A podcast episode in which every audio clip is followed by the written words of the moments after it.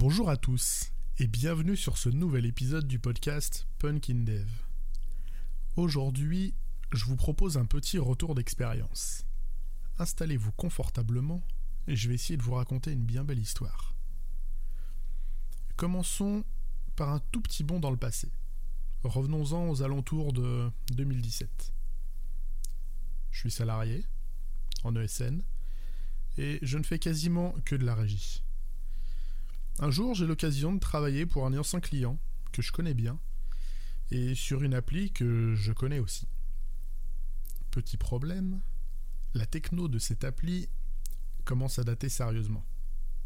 Alors non, c'est pas du COBOL, mais pour vous donner une image, on est en 2017 et pour pouvoir travailler, je vais devoir réinstaller Visual Studio. Pas 2012, pas 2010, Visual Studio 2008. À titre d'information, à ce moment-là, Visual Studio 2008 n'est même plus trouvable sur le site Microsoft public. Pour la techno, en elle-même, il s'agissait donc du .NET Compact Framework.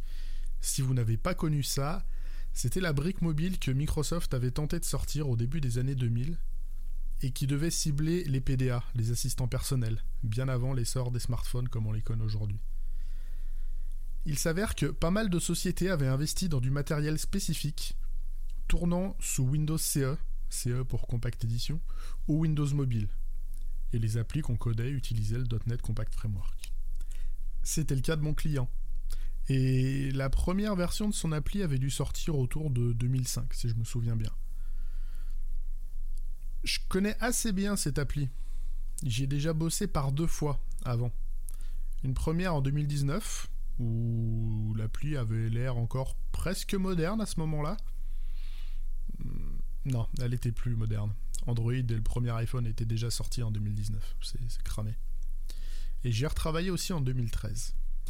Alors, autant en 2009, je peux juger qu'il y avait encore quelque chose à en tirer de cette application. Il y avait assez peu d'écrans, les cas métiers étaient ciblés et assez clairs. Autant en 2017, l'appli était devenue un classique mais abominable legacy, comme seuls plus de 15 longues années d'outsourcing et de turnover savent le faire. Il était donc grand temps de passer à ce que tout le monde attend dans ces cas-là. La refonte, mes amis. Et comme ce client avait encore énormément de vieux matériel en circulation, ils ont eu l'excellente idée, sans ironie aucune pour une fois, vraiment l'excellente idée de démarrer deux refontes en parallèle. Une première refonte de tous les process métiers, de l'UX, du design, de la techno, en ciblant de nouveaux terminaux Android. Vraiment, on repartait d'une feuille blanche. C'est pas une refonte en quelque sorte, c'est une nouvelle appli. Et une autre refonte qui conserve l'ancien socle technique. On est toujours sur du Windows CE, on est toujours sur du Compact Framework, mais on va quand même s'appuyer sur les réflexions métiers portées par la première refonte. Et je pense honnêtement que cette stratégie était hyper pertinente et la plus raisonnable à avoir à ce moment-là. J'ai donc travaillé entre 2016 et 2018 sur l'écriture en Compact Framework d'une application en prenant pour cible une appli Android en cours de développement. Je vais vous spoiler directement la conclusion, mais soyons clairs et nets, j'ai adoré ce projet. La démarche métier était pertinente, les sachants métiers étaient accessibles, et surtout nous avions un challenge technique énorme.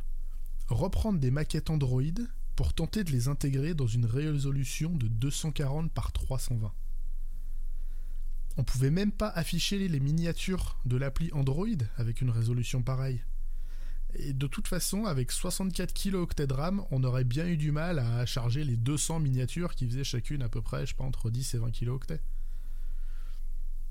Et en plus, la principale contrainte de cette refonte que nous on menait, c'était de garder une application, euh, j'allais dire fluide, on va dire euh, qui rame pas plus que le reste de l'OS, mais qui soit du coup beaucoup plus efficace que l'ancienne version.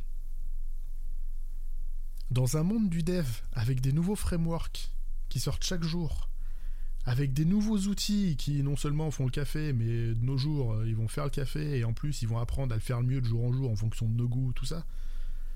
Comment est-ce qu'on pourrait bien prendre du plaisir à coder avec des technos aussi datés? Il y a plusieurs éléments de réponse. Déjà, la nostalgie. Très clairement. On était trois devs à avoir bossé sur cette appli depuis pas mal de temps. Et je pense qu'on trouvait tous assez charmant, vraiment, de pouvoir y revenir. Je suis retombé sur un ancien modèle, un terminal de test, que j'avais utilisé personnellement en 2009.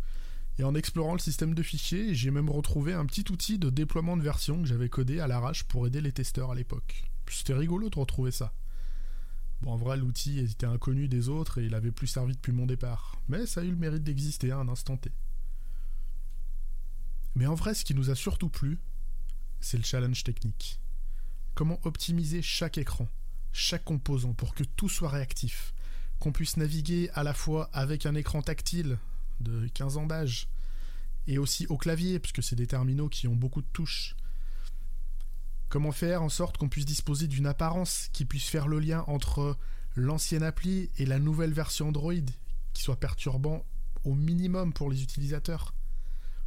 Vraiment, ça a été passionnant.